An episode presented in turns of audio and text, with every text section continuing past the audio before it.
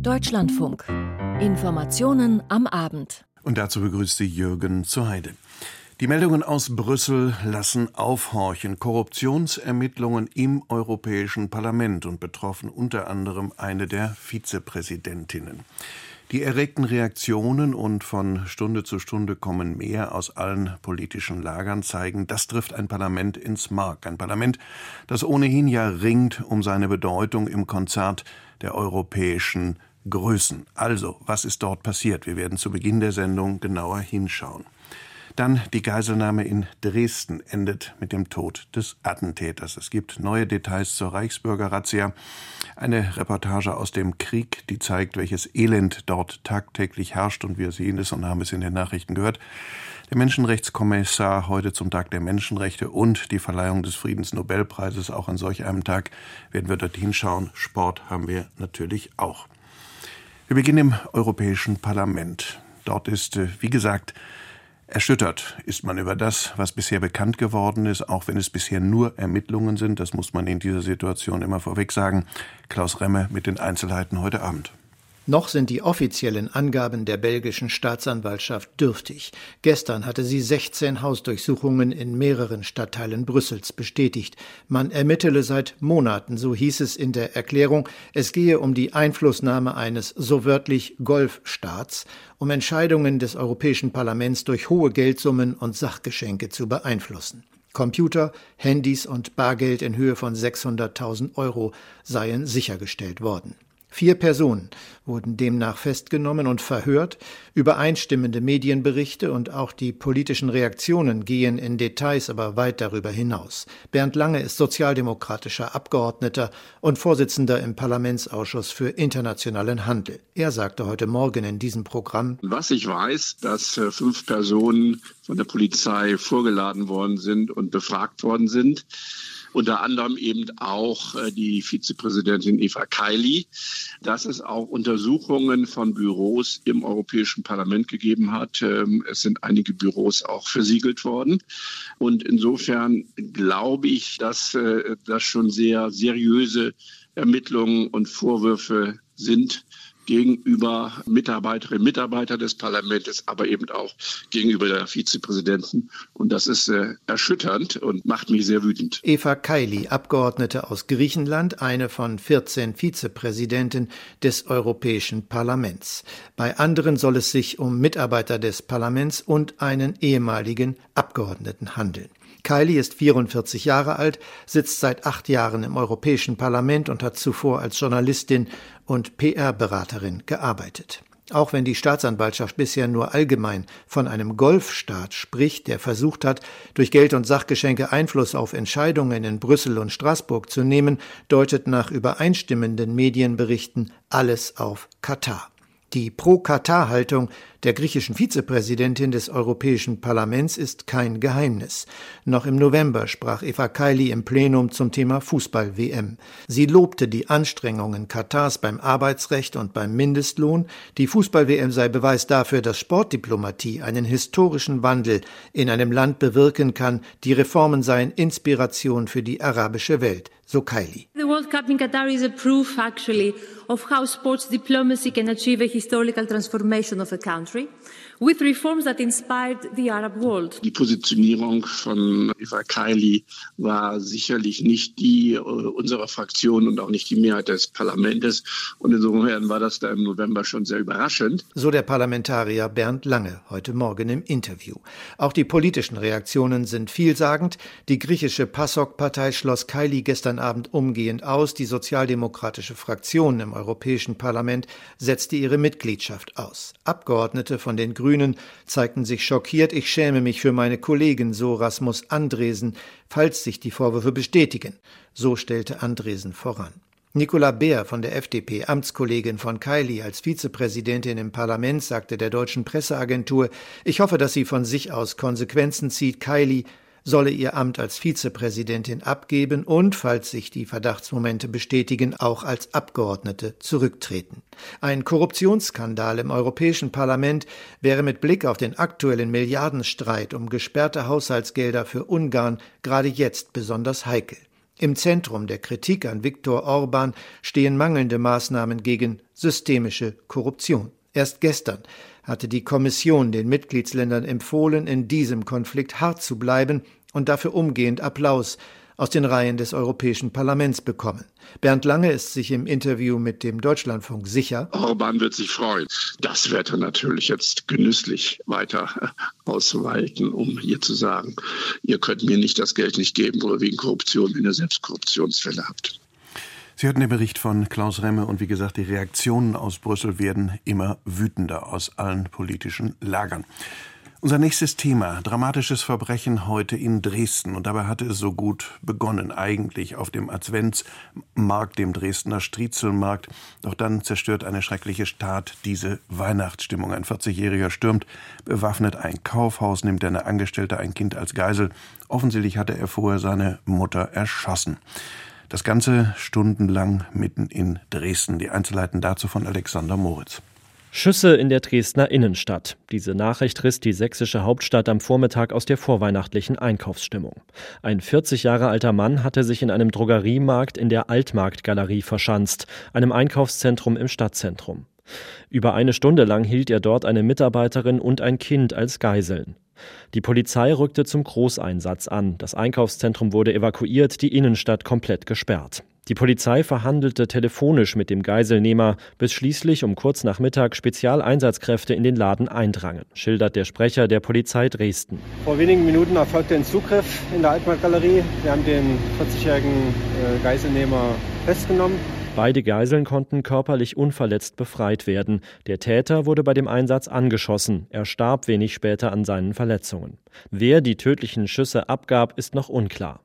Laut Polizei handelt es sich bei dem Täter um einen 40-jährigen Deutschen. Wir gehen im Moment am ehesten von einer psychischen Erkrankung aus. Er ist jetzt polizeilich, sind wir zwar noch am Prüfen, was jetzt an Vorgeschichte vielleicht schon gibt, aber es ist jetzt nichts offenkundig. Der Mann steht jedoch im Verdacht, vor der Geiselnahme seine Mutter getötet zu haben. Die 62-jährige Frau war am frühen Morgen tot in einem Wohnhaus im Stadtteil Dresden-Prohlis gefunden worden. Danach war der Mann zu einem Bürogebäude nahe des Hauptbahnhofs gefahren. Dort versuchte er zunächst, das Studio des Regionalradiosenders Radio Dresden zu stürmen. Die Mitarbeitenden der Morgensendung hielten die Geräusche zunächst für arbeitende Handwerker, berichtete Geschäftsführer Tino Utashi am Mittag im Sender MDR aktuell. Und da hat sich jemand über eine Tür versucht, äh, Zugang zu verschaffen, hat versucht, in eine Scheibe einzuschlagen und hat dann auch durch diese Scheibe geschossen. Und äh, alle Mitarbeiter haben zum Glück ähm, das äh, Gebäude durch einen anderen Eingang verlassen können zu diesem Zeitpunkt. Offenbar wollte der Täter über den Sender eine Botschaft an die Öffentlichkeit richten, schaffte es aber nicht, in die Räumlichkeiten einzudringen. Körperlich verletzt wurde hier niemand. Sachsens Ministerpräsident Michael Kretschmer und der Dresdner Oberbürgermeister bedankten sich bei den Einsatzkräften der Polizei und sprachen den Opfern ihr Mitgefühl aus. Bis auf das Einkaufszentrum selbst ist die Sperrung der Dresdner Innenstadt inzwischen aufgehoben. Auch die Buden auf dem zwischenzeitlich geschlossenen Striezelmarkt füllen sich wieder mit Leben. Das Bühnenprogramm wurde aus Pietät für heute abgesagt.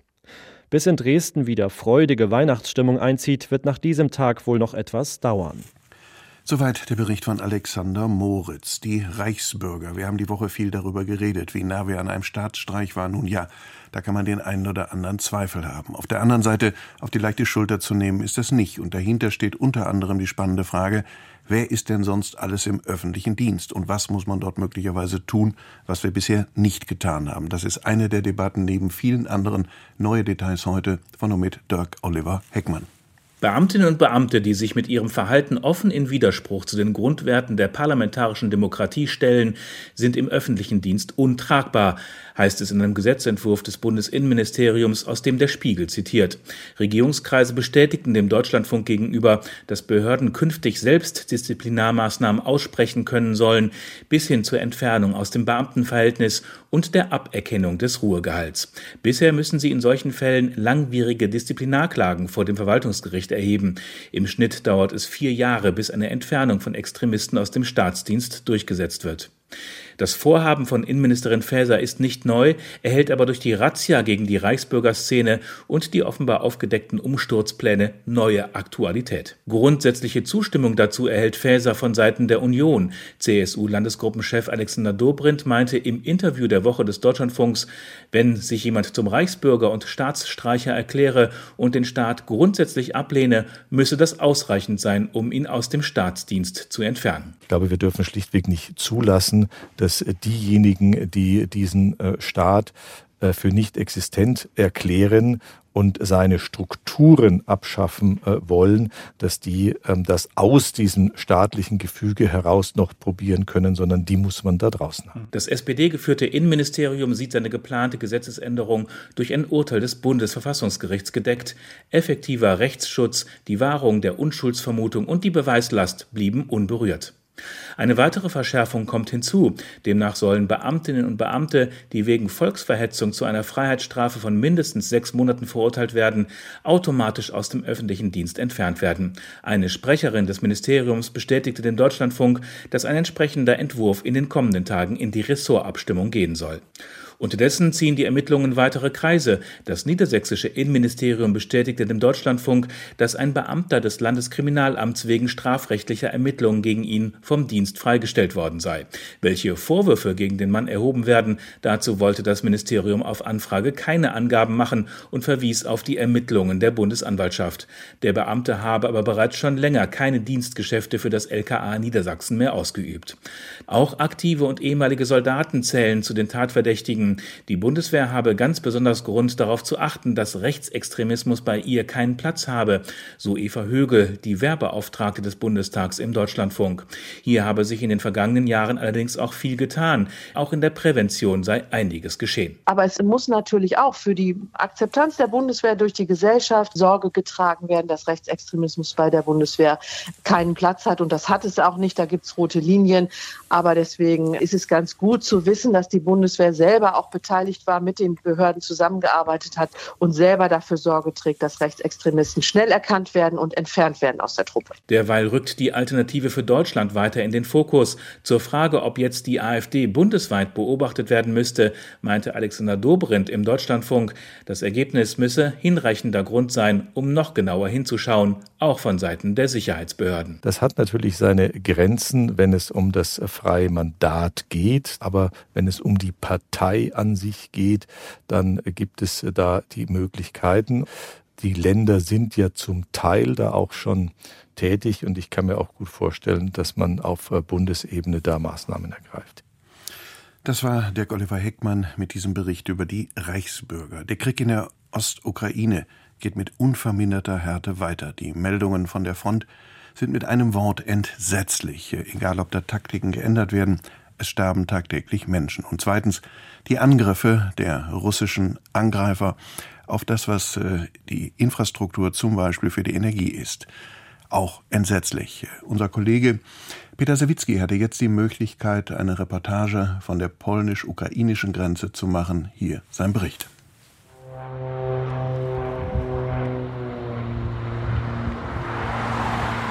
Subtil kreist am grauen Himmel über Rzeszów ein Propellerflugzeug und verschwindet in den Wolken. Autos rauschen die Straße zum Flughafen entlang. Ein Blick auf dessen nicht zivilen Teil lässt die militärische Bedeutung erahnen. Durch den Zaun sind trotz Sichtschutzplanen Armeefahrzeuge und Soldaten erkennbar. Neben der Landebahn reihen sich, gut sichtbar, gefechtsbereite Flugabwehrbatterien aneinander.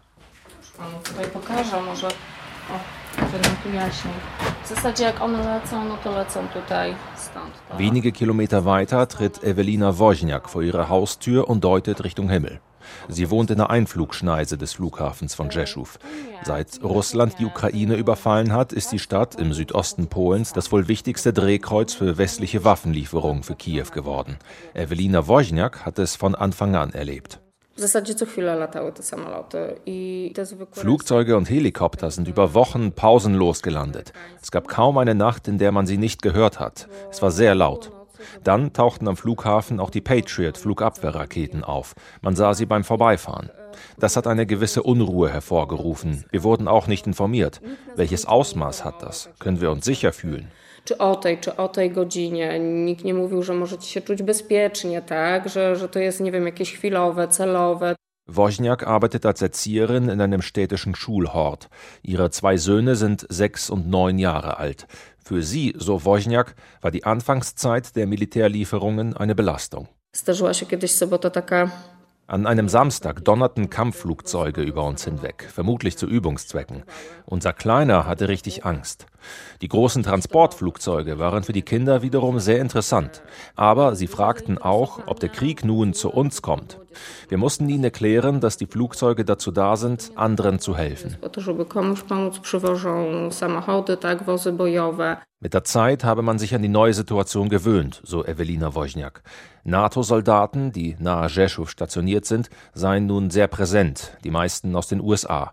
Restaurants hätten sogar ihre Menüs an die neue Kundschaft angepasst. Bis heute gäbe es außerdem Militärkonvois.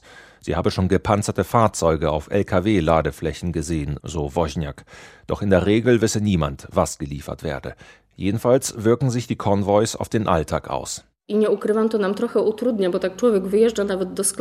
Immer wieder werden Straßen gesperrt. Wir stehen schon mal längere Zeit an einem Kreisverkehr und zehn Militär-Lkw ziehen vorbei.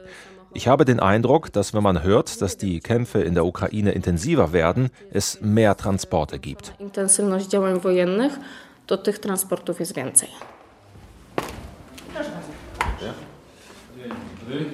Konrad Fiołek wirkt leicht gehetzt.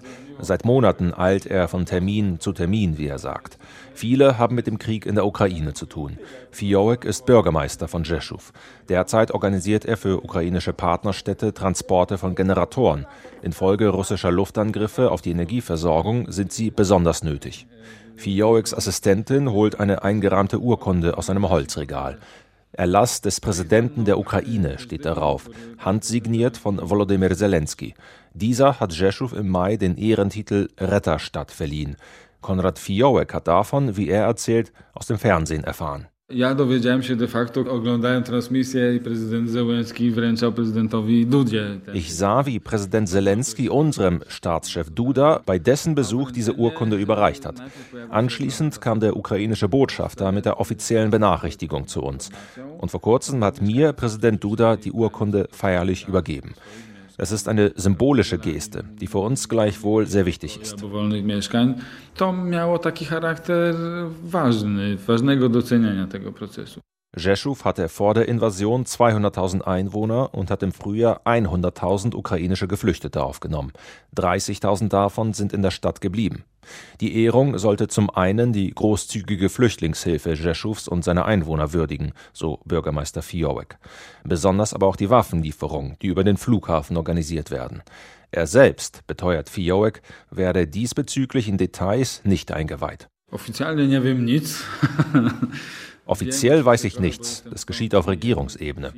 Aber ich kann es so ausdrücken. Wir sehen täglich das Ausmaß dieser Militärhilfe. Sie ist beträchtlich. Wir sind uns auch im Klaren darüber, dass die Ukraine diese Hilfe braucht. Ohne die Lieferung gäbe es wohl keine Ukraine mehr.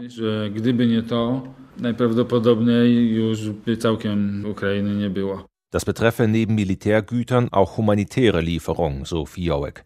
Für den Umgang mit den Transporten dankt er den Einwohnern der Stadt. So eine Situation ist natürlich ambivalent. Einerseits können wir uns geschützt fühlen, denn NATO-Soldaten sichern die Waffenlieferung ab.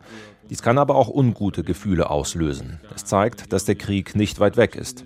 Unsere Einwohner sind aber sehr verantwortungsvoll. Niemand postet etwa Fotos im Internet. Man akzeptiert die Rolle der Stadt. Darauf bin ich stolz.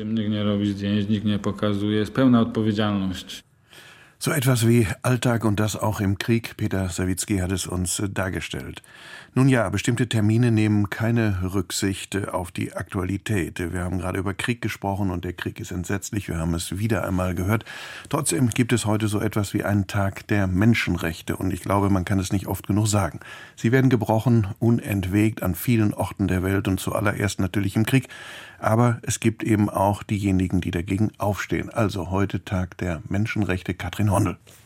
Zum Tag der Menschenrechte erinnerte UN-Menschenrechtskommissar Volker Türk besonders an die Krisen, die zurzeit kaum Schlagzeilen machen. Das vergessene Leid der Menschen im Jemen durch Folter, willkürliche Verhaftungen oder sexuelle Gewalt, die Festnahmen von Journalisten und die katastrophale humanitäre Not in Somalia, die Zerstörung von Schulen und Gesundheitseinrichtungen in Mosambik, die Verbannung von Frauen und Mädchen aus dem öffentlichen Leben in Afghanistan, den Terror durch bewaffnete Banden in Haiti. Eines, so Volker Türk, hätten all diese und so viele andere Krisen gemeinsam, die Missachtung der Menschenrechte. One thing they and so many other crises have in common is this disregard for human rights. Die Welt könne es sich nicht leisten, dass Politikerinnen und Politiker die Menschenrechte als zweitrangig oder schlimmer noch als geopolitisches Instrument betrachten so die Warnung des UN-Hochkommissars. The world cannot afford for its leaders to consider human rights only as an afterthought or worse, an instrument of geopolitics. Er könne nur hoffen, sagte Türk, dass junge Leute und politische Entscheiderinnen und Entscheider den Text der Menschenrechtserklärung lesen und daran denken. I can only hope that young people today, that political leaders read that text again and remember it. Ja, noch einmal lesen und vor allen Dingen sich daran erinnern. Immerhin auch heute, und das ist dann ein weiterer, nun ja Zufall, wurden die Friedensnobelpreise verliehen. Und wenn ich Nobelpreise sage, unter anderem natürlich auch an ganz unterschiedliche Organisationen. Es war ein bisschen schwierig, sie gemeinsam auf das Podium zu bekommen, weil die Animositäten im Krieg eben doch sehr, sehr groß sind. Aber es hat dann heute doch geklappt und es ist gelungen. Auch da, trotz aller Widrigkeiten, über die wir auch in diesen Sendungen immer wieder berichten müssen, sind es doch so etwas wie Zeichen der Hoffnung. Also Friedensnobelpreis heute in Stockholm Sophie Donges. Stehender Applaus im Rathaus von Oslo. Besonders die Rede von Alexandra Matwitschuk berührt viele Gäste bei der feierlichen Nobelpreiszeremonie. Mit ihrem Zentrum für bürgerliche Freiheiten dokumentiert die Ukrainerin Kriegsverbrechen und Menschenrechtsverletzungen in ihrem Land und mahnt den Westen, keine Zugeständnisse an Russland zu machen. Die Menschen in der Ukraine wünschen sich nichts sehnlicher als Frieden. Aber Frieden erreicht man nicht, indem ein Land, das angegriffen wurde, die Waffen niederstreckt.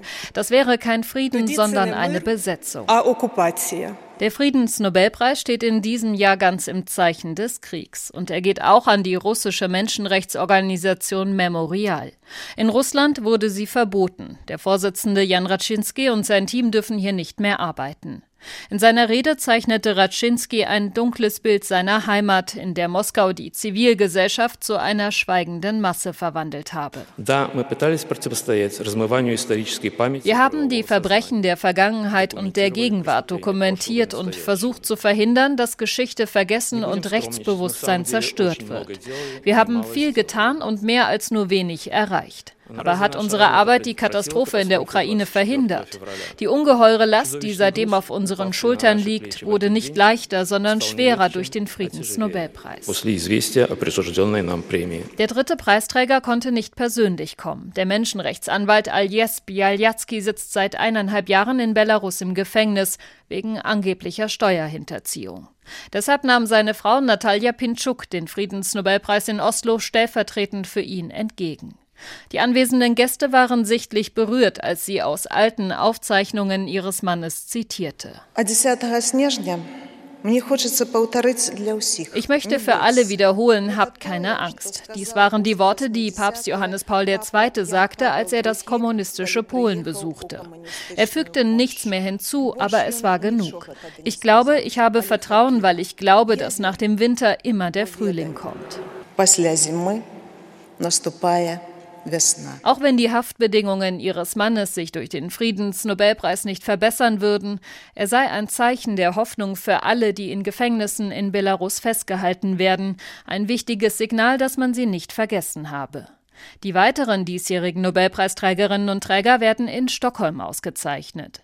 Darunter ist auch der schwedische Genetiker Svante Pääbo, der in Leipzig am Max-Planck-Institut lehrt. Ihm wurde der Nobelpreis für Medizin zugesprochen für seine Forschung zur menschlichen Evolution. Die Nobelpreise sind je Kategorie mit 10 Millionen schwedischen Kronen dotiert, umgerechnet etwa 920.000 Euro. Sie werden immer am Todestag des Stifters Alfred Nobel verliehen, dem 10. Dezember. Das war der Bericht von Sophie Donges.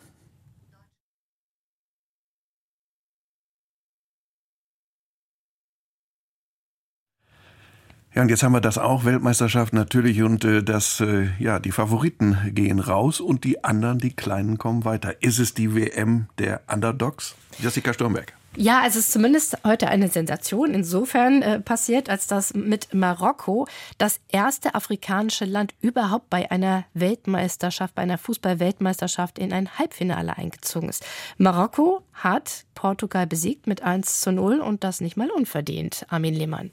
Der Wahnsinn bei dieser Fußball-Weltmeisterschaft hat einen Namen bekommen. Marokko. Zum ersten Mal steht eine afrikanische Mannschaft im Halbfinale einer Fußball-WM. Marokko schlägt nun am Ende gar nicht einmal unverdient den Favoriten Portugal im Viertelfinale im Alto Mama Stadium mit 1 zu 0. Sie profitierten von einem riesen Fehler des portugiesischen Torwarts Diogo Costa kurz vor der Pause. Andy Siri erzielte per Kopf das goldene Tor. Und ganz Afrika steht Kopf. Ja, und für Marokko war das in Katar wie ein Heimspiel, weil die Menschen dort hinter dem letzten verbliebenen Team auch aus einem arabischsprachigen Raum stehen und die Daumen gedrückt haben. Das und welche Bedeutung dieser Erfolg für Marokko hat, das haben wir in unserer neuen Ausgabe unseres Podcast Players genauer angeschaut das Ganze zu finden und downzuladen in der Deutschlandfunk Audiothek und überall, wo es Podcasts gibt. Um 20 Uhr wird dann das letzte Viertelfinale angepfiffen, England gegen Frankreich. Ein Ausblick von Jens-Jörg Krieg. Die Serie spricht für England. Bei der letzten WM im Halbfinale, bei der letzten EM im Finale fehlt jetzt nur noch der Titel. Passend dazu hat das Team, das bis auf das Dortmunder Juwel Bellingham komplett auf Spieler aus der Premier League setzt, die bislang beste Bilanz aller Mannschaften. Drei Siege, ein Remis, dazu starke zwölf Tore, die, und auch das ist ein Alleinstellungsmerkmal, von neun verschiedenen Spielern erzielt wurden. Weltmeister Frankreich ist mit Mbappé an der Spitze sicher die eindrucksvollste Kontermannschaft der Welt, doch die Blauen hatten nach dem ersten Turniertreffer von Rabiot nur noch zwei weitere Torschützen, Giroud und eben Mbappé, der schon fünfmal getroffen hat. Während dieser Weltmeisterschaft ist die deutsche Mannschaft von größeren Verletzungen ja verschont geblieben. Heute gab es dann diese Nachricht. Torhüter Manuel Neuer hat sich im Urlaub einen Unterschenkelbruch zugezogen und fällt für den Rest der Saison aus. Frank Holmer mit den Details zu dieser Meldung. Der Nationaltorwart wurde bereits operiert. Aus dem Krankenhaus postete Manuel Neuer ein Foto in den sozialen Netzwerken. Er habe bei einer Skitour den Kopf frei bekommen wollen und sich dabei den Unterschenkel gebrochen. Das Jahresende hätte auf jeden Fall besser laufen können, schreibt Neuer weiter. Wohl nicht nur wegen der Verletzung, sondern auch wegen des enttäuschenden Abschneidens bei der Weltmeisterschaft. Neuer hatte in Katar in drei Gruppenspielen fünf Gegentore kassiert und war danach von einigen Experten kritisiert worden. Neuer schreibt, für ihn sei die Saison beendet. Schon vor der WM hatte er mehrere Spiele der Bayern wegen einer Schulterverletzung verpasst. In der Bundesliga der Frauen hat der FC Bayern München an diesem zehnten Spieltag Bayer Leverkusen mit 2 zu 0 besiegt. Zum Auftakt des Spieltages gab es gestern bereits einen 3 zu 0 Sieg von Eintracht Frankfurt gegen Turbine Potsdam. Damit kommen wir zum Wintersport. Die alpinen Skirennläufer machen gerade Station in Val d'Isère und beim heutigen Riesenslalom ist Alexander Schmid knapp am Podium vorbeigefahren. Die Frauen sind in Sestriere und auch bei ihnen stand der Riesenslalom auf dem Programm. Tobias Barnersheu. Alex Schmid fuhr im ersten Lauf stark. Da lag der Mann vom SC Fischen auf dem dritten Zwischenrang. Erst in den letzten Toren gab er ein Spitzenergebnis aus der Hand. Am Ende fehlten 26 Hundertstel Sekunden zur Teilnahme an der Siegerehrung. Damit landete der Allgäuer zum dritten Mal auf Platz 6 beim Riesenslalom in Val d'Isère. Für ganz vorn wird's aber schwer. Vor allem, wenn der Schweizer Marco Odermatt auch beim nächsten Riesenslalom am Sonntag in Alta Badia so weiterfährt wie heute. Beim Riesenslalom der Frauen im italienischen Sestriere gewann Marta Bassino vor heimischem Publikum. Die beiden deutschen Teilnehmerinnen schieden schon im ersten Durchgang aus. Zum Abschluss des Biathlon-Weltcups in Hochfilzen gab es heute die Staffel der Männer und das Verfolgungsrennen der Frauen. Christoph Nah. Startläufer Justus Strilo erwischt keinen guten Tag auf der Loipe und Johannes Kühn muss sogar in die Strafrunde. Deutschland zur Halbzeit nur auf Platz 10. Aber dann kommt die Schwarzwald Connection mit Roman Rees und Schlussläufer Benedikt Doll. Rees bleibt fehlerfrei und übergibt als Vierter. Doll zieht noch an Frankreich vorbei und so ist es am Ende Platz 3 hinter Schweden und den dominierenden Norwegern. Bei den Frauen kann Denise Hermann-Wick ihren Erfolg vom Sprint nicht wiederholen. In der Verfolgung muss sie nach dem zweiten Schießen die Führung abgeben. Am Ende wird Hermann-Wick Fünfte. Die Verfolgung gewinnt die Führende im Gesamtweltcup, Julia Simon aus Frankreich, vor Ingrid Landmark-Tantrevold aus Norwegen und der Tschechin Marketa Davidova. Und Rodel-Rekordweltmeister Felix Loch hat sich im Kampf mit den zuletzt scheinbar übermächtigen Österreichern eindrucksvoll zurückgemeldet. Ähm, es in äh, kanadischen Whistler feierte Loch in der Nacht unerwartet seinen 50. Weltcupsieg. Und mehr zum Sport, zur Fußball-Weltmeisterschaft und alle Hintergründe gleich in der Sendung Sport am Samstag um 19.10 Uhr. Ganz herzlichen Dank an Jessica Sturmberg. Das war's hier bei uns, unsere Informationen am Abend an diesem etwas schwierigen Tag, wie das so häufig schwierige Tage in der letzten Zeit gegeben hat. Jetzt gleich folgt hier unser Hintergrund Westafrikas Sahelzone, wenn Terror Grenzen überschreitet. Und das am Tag der Menschenrechte. So ist das. Ich verabschiede mich von Ihnen, wünsche einen schönen Tag. Jürgen zur Heide. Bis demnächst und tschüss.